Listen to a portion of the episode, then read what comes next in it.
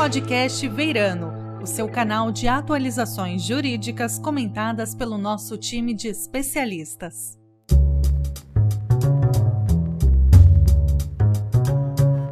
Olá, pessoal, sejam bem-vindos a mais um podcast do Veirano Advogados. Hoje nós vamos falar sobre Stock Option Plan, e quais são as questões jurídicas e que envolvem esse plano de incentivo, né, que você paga aos empregados. Hoje nós estamos aqui com a Juliana Costa, que ela é associada sênior da área tributária do Veirano Advogados, e também trouxemos uma convidada muito especial, que é a Tatiana Nascimento, que ela é Head de Legal da DXA Investment. Eu queria aproveitar também para agradecer tanto a Juliana quanto a Tatiana por estarem presentes nesse podcast, que eu tenho certeza que nós vamos bater um papo super legal sobre esse assunto que gera várias dúvidas jurídicas. Marcela, muito obrigada pelo convite. Vai ser um prazer trocar essas ideias e experiências aqui com vocês. Oi, Marcela, tudo bem? Super obrigada, estou super feliz em participar desse podcast aqui com você e com a Juliana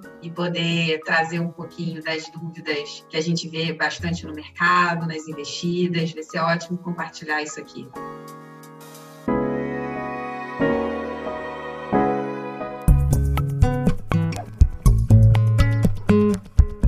Então, nós vamos começar fazendo só uma introdução, uma pequena introdução sobre o que é o Stock Option Plan. E aí a, a Ju também vai poder uh, entrar e falar um pouquinho sobre as, as, questões tributárias, que são as questões, eu acho que as pessoas têm mais dúvidas, né, e têm mais medo quando implementam um programa de, de, de ações, né, de longo prazo. Então, basicamente, assim, vou resumir o que, que, seria um stock option plan que a gente chama de verdadeiro, né? Seria é quando a empresa oferece uma quantidade de, de ações ao empregado a um valor pré-determinado.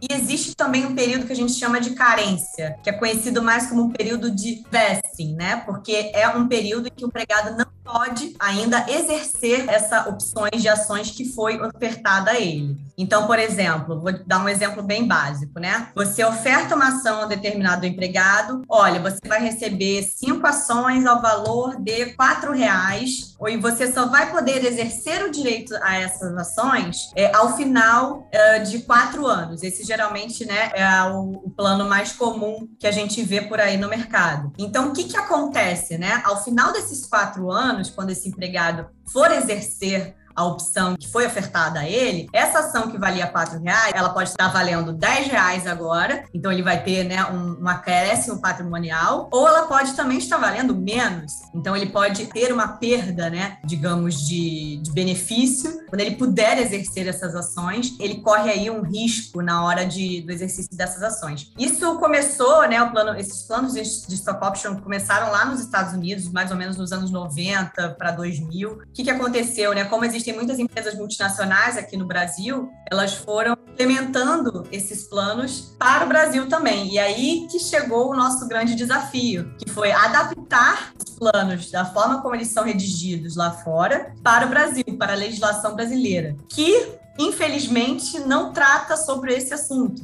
A gente não tem ainda uma legislação que trata sobre esse, esse assunto. A gente achou que o marco legal das startups iria regulamentar essa questão da, stock options, mas acabou não entrando. Então, toda a nossa discussão é pautada em questões de decisões do CARF, decisões da Justiça Federal e decisões da Justiça do Trabalho. Por isso gera tanta dúvida, né? Por isso gera uma certa insegurança jurídica, porque você não tem como um porto seguro aí. Você não tem uma segurança quando você implementa é, um plano de stock option ou variações desse plano que a gente vai falar um pouquinho mais adiante. Aí eu acho que a Ju também pode falar um pouquinho também das, das questões tributárias né, que pairam aí sobre as stock options. É, bom, a questão tributária é, eu acho que, de fato, Marcela, tem sido a fonte das principais dúvidas dos nossos clientes, de todo mundo que nos procura para conversar sobre stock option, principalmente porque a gente tem um antagonismo muito já marcado entre Receita Federal e contribuintes. A Receita Federal tem um entendimento de que os planos devem ser considerados remuneratórios, então, assim, a, a gente tem esse plano verdadeiro que a Marcela acabou de, de resumir, mas a gente tem alguns planos que vão derivando desse plano verdadeiro. Então, as empresas vão adaptando de acordo com que, às vezes, o grupo lá fora implementa, com características específicas do negócio, enfim, vão gerando algumas particularidades. Mas fato é que não importa muito qual o cardápio de, de opções que você utilize, a Receita acaba sempre dizendo que tem sim caráter remuneratório e, portanto, atrairia a incidência de todos os tributos que, que incidem no salário mesmo do empregado, enquanto que os contribuintes dizem que não, que isso tem um caráter de um caráter mercantil, que essa remuneração, né, que não é exatamente uma remuneração de trabalho, ela não tem vinculação com os serviços que o empregado presta. Ela tem vinculação com o desempenho da empresa no mercado. Não tem nenhuma relação direta com o dia a dia do empregado, com a tarefa que ele executa dentro do quadro da empresa. E isso, assim, é só o cerne principal, mas essa, essa discussão ela vai gerando várias outras. A gente tem é, discussões sobre qual é o momento em que incide, mesmo, mesmo dentro da Receita Federal, quando se decide que tem sim uma tributação, um caráter mineratório, discute-se quando incide, discute-se o que fazer nos casos de que alguns planos é, de stock option têm tem características específicas. Tem, por exemplo, o que a gente chama de lock-up, que é um período em que depois que você, você vai lá e exerce o direito de ter as ações, de comprar aquelas ações, você não pode dispor delas durante um período grande às vezes dois anos, um ano, enfim. Que momento a tributação ocorre? É, como tratar essas variações todas que a gente vê por aí no mercado, nas empresas? No final, acaba sendo um trabalho muito, eu diria, artesanal. A gente tem que olhar um por um, tem que entender qual que é o anseio do cliente, qual que é o contexto da empresa, qual que é o contexto daquele plano específico. E, e com certeza, como a Marcela falou, a falta de legislação e de parâmetros claros sobre o tema gera ainda mais incerteza, mais insegurança, principalmente para as startups, como a Marcela bem colocou, que todo mundo achou que ali ia ter uma âncora para a gente resolver a questão, porque é um modelo muito usado nesses negócios novos que estão surgindo, e enfim, a gente continua sem, sem nenhum norte por enquanto. Acho que é isso, assim, um, um panorama geral para a gente começar a discussão. Sim, e aproveitando assim, eu queria fazer só um adendo, né? Eu e a Ju, a gente trabalha muito com consultoria, né, nessa questão de revisão de planos de stock options. Então, assim, acontece do, do CARF, né, do tributário ter um entendimento X e a parte trabalhista tem um entendimento completamente contrário. Então, às, vezes, fica até difícil a gente explicar isso para o cliente, né? Que assim, olha, na parte tributária é dessa forma, mas a trabalhista é de outra forma completamente diferente. Então, por isso tem essa, essa insegurança jurídica, né, que infelizmente acaba, acaba caindo, acaba pairando sobre esses planos. Então, e aí, fazendo o gancho, Marcela, ainda tem que dentro da própria parte tributária, né, que a gente tem o Tribunal Administrativo, que é o CARF, que tem a maior parte das decisões, tem mais de 50 decisões do CARF sobre esse assunto. Ultimamente, a maior parte delas desfavorável aos contribuintes, mas a gente tem hoje em dia que essas decisões foram, esses processos foram acabando, foram sendo levados para discussão no judiciário, a gente tem o judiciário tomando uma outra vertente. Então, a gente tem o judiciário da matéria tributária tendo um entendimento muito mais flexível e muito mais favorável aos contribuintes do que o tribunal administrativo. Então, até na esfera tributária, a gente vive um pouco nessa incerteza, porque você vai lá, implementa o plano, você acaba tomando uma autuação da Receita, discute, perde na esfera administrativa e depois vai levar isso para a esfera judicial, tendo a possibilidade de ter uma decisão favorável. Ainda não tem um entendimento consolidado sobre essa matéria a gente não tem sequer decisões dos tribunais superiores, mas a gente já vê aí um descompasso da esfera administrativa com a esfera judicial, enfim, é mais um ingrediente aí na receita desse bolo. Sim, eu acho que a gente já estabeleceu aqui, né, o que, que a gente vai abordar mais ou menos e também quais são as questões, as dúvidas jurídicas, né, que existem sobre esse assunto. Eu sei que a Tati preparou algumas perguntinhas para a gente, são perguntas que são geralmente comuns, que ela costuma ouvir muito né, na empresa onde ela trabalha. E aí eu queria passar a bola agora para a Tati, para ela poder, né, compartilhar com a gente essas, esses questionamentos. Oi, Marcel, Juliana. De novo, queria agradecer pela, pela oportunidade de participar. E eu, como head de uma gestora carioca, focada em investimento em empresas inovadoras, na economia real, eu converso muito com os empreendedores, né? Eles têm muito interesse em alinhar a, as expectativas junto com, as, com, seus executivos e eles têm muito interesse em implementar programas de stock option. E eu recebo várias perguntas. E uma coisa que é recorrente, que vocês já falaram, é se é remuneratório. O plano de stock option, ele é remuneratório e a gente sabe, né, a Juliana já falou que tem um plano de stock option, um tipo de plano que é considerado mercantil. Então, uma pergunta que sempre vem é: como é que eu faço para que meu plano seja considerado como mercantil e não remuneratório? Então, Tati, obrigada pela pergunta.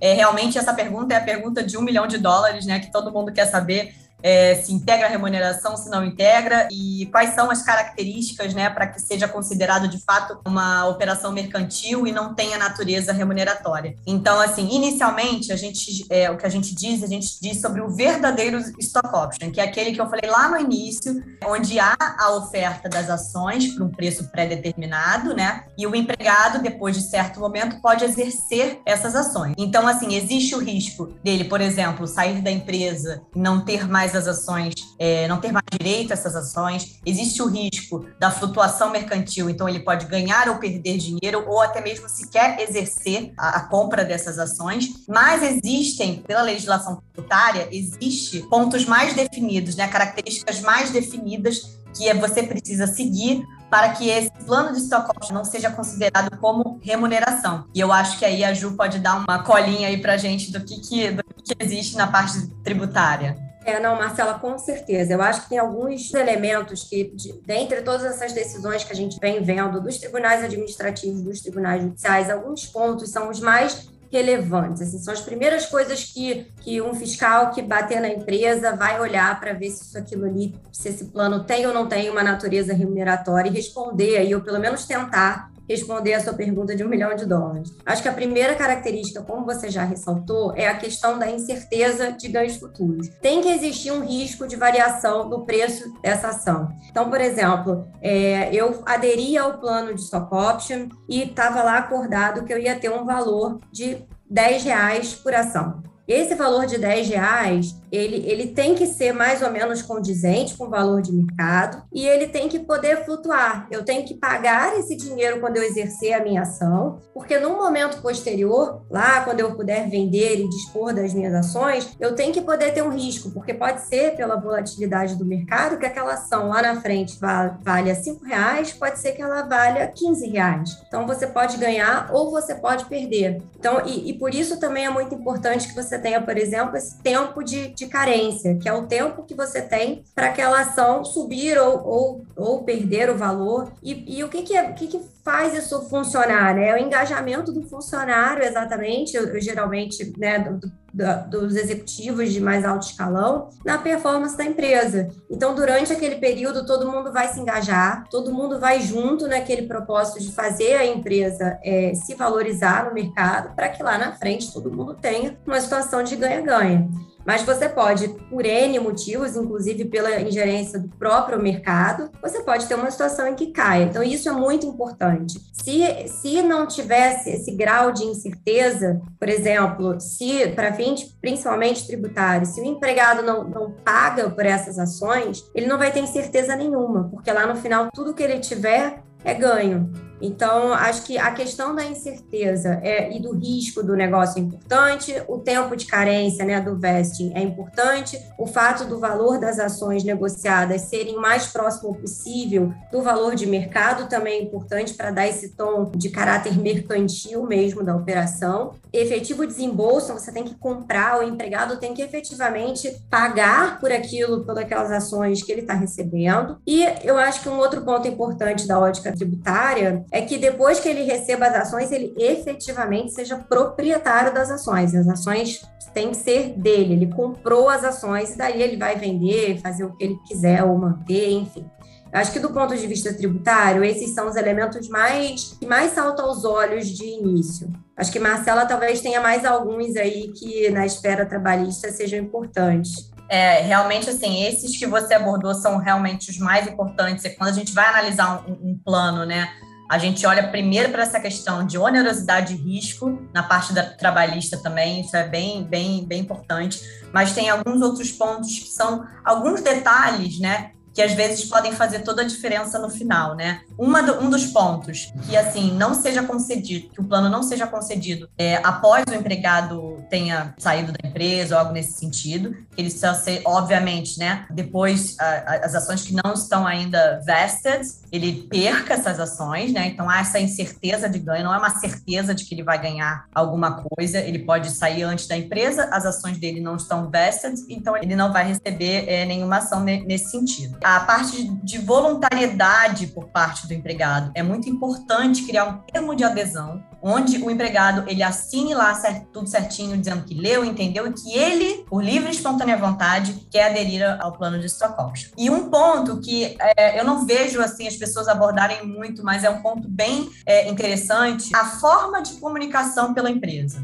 Então, por exemplo, a gente não recomenda que você inclua o plano de stock option numa carta oferta como um benefício. Então, dizendo assim, olha, você vai ganhar um salário, você vai ganhar bônus, você vai ganhar um plano de stock option. A gente pede, né, sempre que seja feita uma coisa à parte, né? Você pode até indicar na carta oferta, você será elegível a receber, a participar de um plano de stock option, caso esta seja sua vontade, mas sem entregar como se fosse um pacote de benefícios é, para esse empregado. E também tem a questão da habitualidade. É mais difícil você ter habitualidade de um plano de stock option, porque geralmente você implementa, estão ali as regras e vida que segue. Mas eu já vi algumas empresas que implementam mais de um tipo de plano de stock option e garantem a concessão de, de ações, sei lá, anualmente para os empregados isso também não é recomendável. É recomendável que o plano seja feito de uma vez só, aqueles termos ali inicialmente são estabelecidos e pronto. E, vida que segue, a gente aguarda o período de carência para o empregado poder exercer.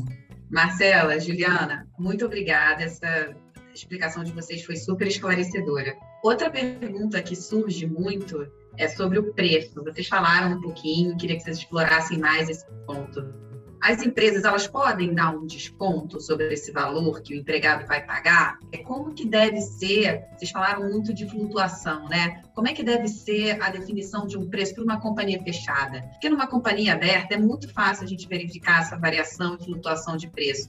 Mas e numa companhia fechada? Como é que isso acontece? Bom, Tatiana, eu acho que de fato não é tão fácil verificar esse valor, mas a empresa tem uma noção de quanto é que ela vale, né? Ela, ela verifica pelo patrimônio líquido, pelo EBITDA, pelo valor que ela tem no mercado, enfim, né? Toda aquela questão de valoração que, que se vê normalmente. Mas o mais importante aqui é, na hora de, de dar essas ações, na hora de dar, na verdade, essa opção de ação, esses valores eles têm que ser condizentes com esse valor de mercado. Com esse valor, por exemplo, se você fosse vender a sua empresa para um terceiro, quanto é que valeria as suas, as suas ações? Quanto é que valeria as suas cotas? Ah, as minhas cotas valeriam 100 reais. Ah, então na hora de você dar a opção desse empregado de comprar essas ações lá na frente, você não pode ter um valor que seja muito longe desses 100 reais porque senão o fisco vai dizer, bom, não tenho onerosidade aqui, eu não tenho, eu não tenho perda de risco, porque se eu compro a 50, lá na frente é muito difícil que essas ações caiam a ponto de, de valer 100, elas valerem 50.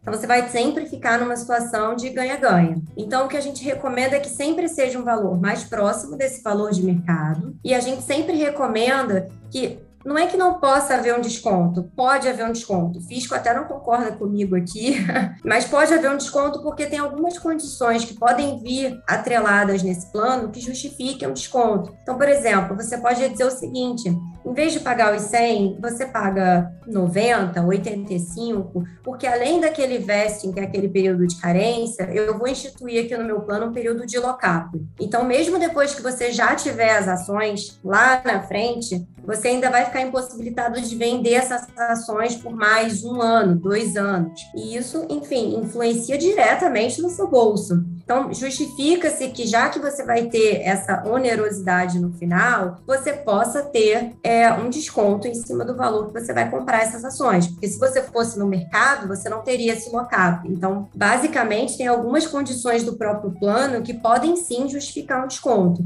O que a gente não pode ter é um desconto que seja irrazoável, um desconto que as autoridades fiscais olhem e digam: não, isso aqui você praticamente não está pagando. Isso aqui, se você estiver fazendo por 50, 40 reais na ação que vale 100, realmente eu não vejo onerosidade nesse plano. Eu acho que não Não que não tenha uma discussão, tá? Na esfera judicial, a gente tem discussões até de, de você poder dar um desconto maior, isso ainda assim tem um caráter mercantil. Mas olhando assim num ponto mais conservador, eu acho que é isso. Talvez a Marcela tenha alguma coisa para acrescentar também da parte trabalhista. É, a gente vê muito essa questão do, do preço, né, que acaba sendo um dilema para as empresas, né, porque se você coloca o strike price num valor muito alto, é, isso pode não atrair os empregados, porque no final das contas ele não vai ter um que eles chamam de delta, né? Não vai ter uma, uma valoração muito grande, não vai ter um acréscimo patrimonial é, expressivo. Mas, em contrapartida, se você bota o strike price muito baixo, é, você traz os riscos trabalhistas e tributários. Quando você dá um desconto muito alto e perde essa questão da onerosidade, você acaba trazendo risco para você. E como a Juliana falou, né, o CARF ele é bem né, intolerante, inflexível, digamos assim, em relação a esse ponto, né, de que não pode haver desconto e etc. Já, já não é o caso da parte trabalhista. A questão trabalhista é muito mais é, flexível em relação a essa parte de desconto. Eu e, e a Ju, a gente inclusive já deu né, já, é, pareceres, né, no sentido de que o desconto muito alto para a questão tributária não funciona e para a trabalhista já não tem tanta diferença assim, porque uh, o que a trabalhista, né, ela prega muito é a questão do risco do empregado receber ou não, dele ter algum tipo de perda ou não, ainda que seja uma perda não tão considerável, isso acaba não, não, não mudando muito, tá?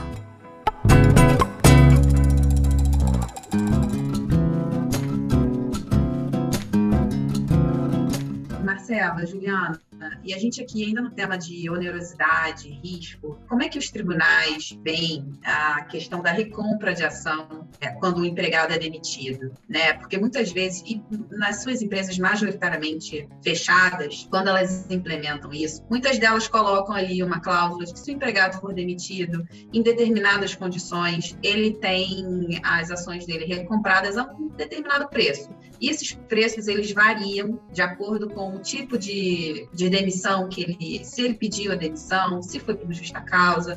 Como é que os tribunais têm entendido sobre essa questão? Então, Tati, é, você tocou num ponto assim crucial, tá? É, a questão da recompra das ações após a demissão não necessariamente vai é, retirar a natureza é, mercantil daquele pagamento, tá? Mas você falou um ponto específico, a gente tem que ter cuidado com isso, da, da forma como a recompra vai ser estabelecida. Uma coisa é, se for um direito em determinadas situações específicas, ah, quando há demissão, ou quando ele vai trabalhar para um competidor, ou aquela coisa também, aquela característica de bad liver, que é quando há justa causa, ou algo nesse sentido. Você tem que estabelecer situações específicas para que haja esse direito de recompra. O que traz o risco é a obrigatoriedade de recompra, porque em toda e qualquer hipótese porque aí você vai retirar a questão do risco da liquidez, porque tem que ter não só o risco de, de flutuação mercantil, mas também o risco da liquidez. Ele pode não. Aí você vai estar tá garantindo para ele que ele vai receber algum valor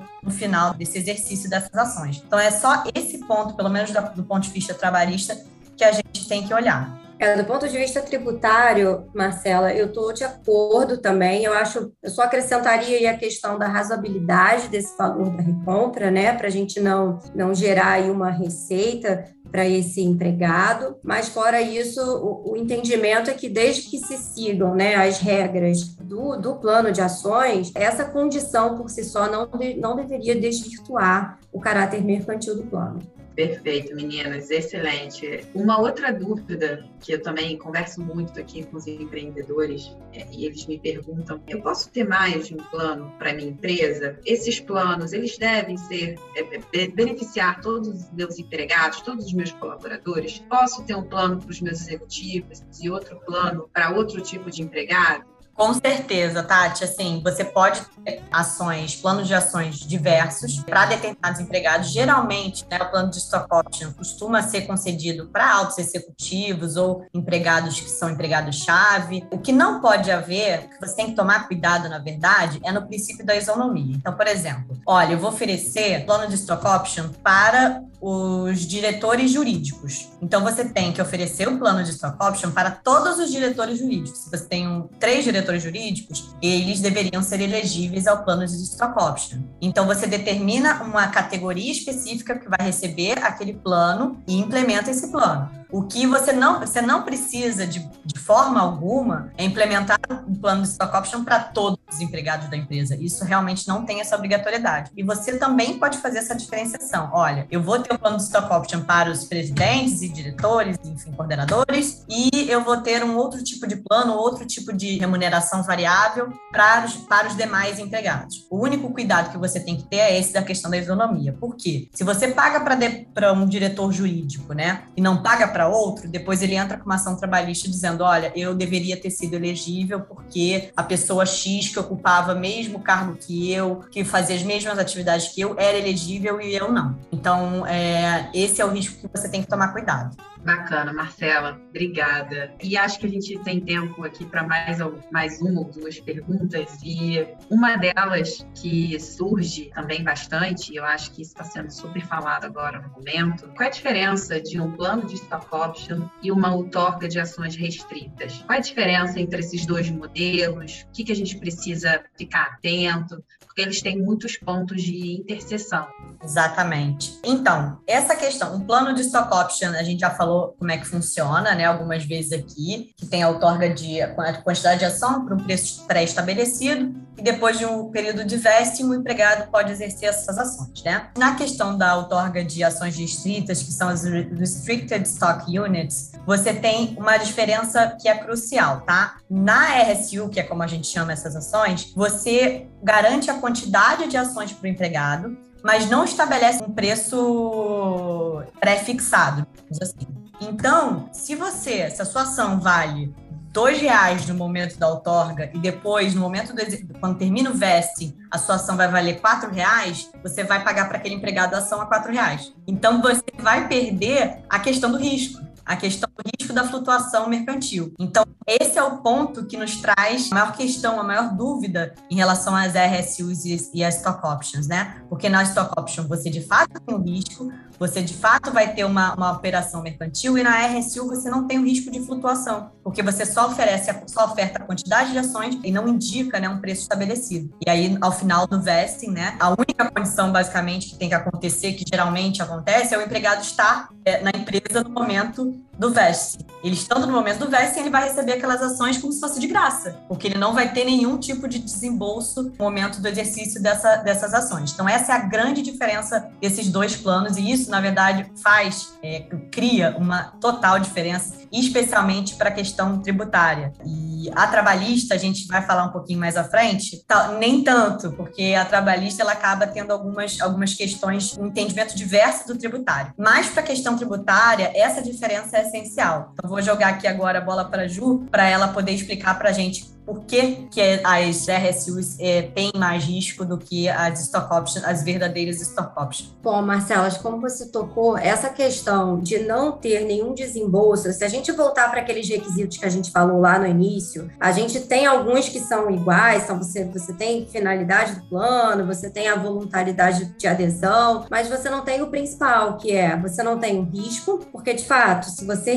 sabe já que você vai receber tantas ações, independentemente do valor valor, você não tem risco nenhum, você sempre vai ganhar, você sai do zero para seja lá qual o valor que essas ações vão ter quando você adquirir. Então não tem risco nenhum. Então você, a gente não, não preenche o requisito de arcar com esse risco do negócio, a gente não tem o risco de você efetivamente fazer um desembolso para adquirir aquelas ações e a gente não tem sequer a questão de você ter um valor que seja próximo do de mercado, já que você não tem valor nenhum. Então, realmente, para RSU, a gente até diz que, pelo menos na esfera administrativa, a gente nem sequer mais vê a discussão. A gente já parte da largada dizendo que, olha, isso aqui vai ser sim considerado uma remuneração, é, não é o nosso maior ponto de interrogação, porque realmente vai ser muito difícil você emplacar para as autoridades fiscais um entendimento diferente desse. Agora, de fato, como a Marcela falou, a gente, a gente vê é, essa diferenciação na esfera trabalhista e a gente já chegou a dar desse, assim, é, opiniões conflitantes no sentido de o entendimento de fisco e das autoridades trabalhistas serem completamente diferentes. Sim, e o argumento, né, para as RSUs não terem natureza remuneratória pra, nas decisões é, trabalhistas é o fato de que não há garantia de que o empregado vai, de fato, receber essas ações ao final do contrato de trabalho. Por quê? Porque se ele sair da empresa ele, e as ações não tiverem vested, ele perderia o direito. Essa geralmente é o ponto central das decisões da Justiça do Trabalho. Porém, na minha opinião pessoal, a gente tem que sempre ser, assim, dependendo, né? Tudo depende do risco que o cliente quer correr, né? Mas dependendo, a gente sempre tenta estar em, em conjunto com o entendimento do tributário. Porque, de fato, você perde o risco, de fato, você perde a onerosidade. Então, assim, como existem decisões que ainda são conflitantes até dentro da própria justiça do trabalho, é sempre bom a gente recomendar ou se reconheça a natureza é, salarial das RSUs já de uma vez, ou você saber do risco de que ela pode ter, pode ser considerada com natureza remuneratória, e aí vai ter todas as incidências tributárias e também todos os encargos trabalhistas em cima disso, que seriam é, da, dos encargos trabalhistas, né? 13 terceiro, férias, aviso prévio, 8% de FGTS, isso tudo em cima é, do acréscimo patrimonial que o, que o empregado vai ter lá quando ele exercer as ações. É, e aí, Marcela, só complementando, eu realmente passei, do ponto de vista fiscal, o que, que a gente tem de tributação? Né? A gente tem de tributação o imposto de renda, na, na, tabela progressiva, normal, tal qual o salário, todas as contribuições previdenciárias. E nesse modelo a gente tem um segundo momento de tributação, que é quando depois o empregado vende as ações. E aí, quando ele vender as ações, ele vai ter um ganho de capital pela diferença do valor que ele adquiriu e o valor que ele vender. Ao passo que no plano de stock option comum, né, o, o verdadeiro que a gente diz, se, se, efetivamente todos aqueles requisitos forem seguidos e a gente seguir com, com o entendimento de que é uma operação mercantil, a tributação que a gente vai ter é a tributação apenas do ganho de capital, quando esse empregado vender essas ações no futuro. Eu acho que, do ponto de vista né, prático, tributário, a maior diferença é essa também. Acho que vale, vale lembrar, porque a gente fica nessa é, não é, e acaba acaba esquecendo de dizer quais são os efeitos práticos disso. A tributação, de fato, é uma carga muito maior, porque é vista como um salário tal qual, enfim, que o empregado recebe todo fim de mês.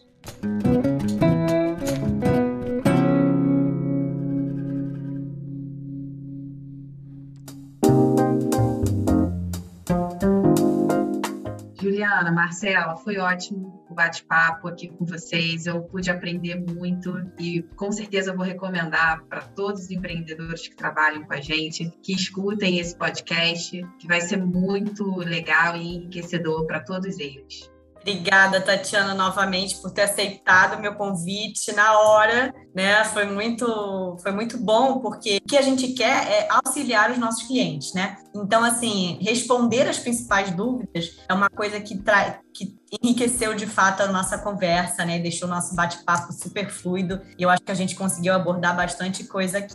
Gente, também queria agradecer muito as duas pela conversa, a Marcela por topar comigo esse podcast, tratar de um assunto tão árido. É, eu acho que a falta de informação talvez tenha sido o que mais trouxe essas decisões é, tão conflitantes, né? Algumas empresas, talvez lá no início, pela falta de informação sobre o assunto, tenham de fato pesado um pouco na mão e tenham gerado essas decisões, provavelmente, né, vou falar né, mais aqui pela esfera tributária, às vezes tão pesadas para os contribuintes e que já não se refletem mais nos planos de hoje, em que a maioria são planos que de fato cumprem com todos aqueles requisitos, têm um caráter evidentemente mercantil. E como a Tatiana mencionou no início, para essas empresas todas, startup, novos negócios, nada melhor do que um plano de stock option para fazer o negócio crescer, para manter todo mundo incentivado junto no mesmo barco. Então, super importante esse bate-papo. Muito obrigada pela presença das duas. Foi um prazer conversar conversar com vocês.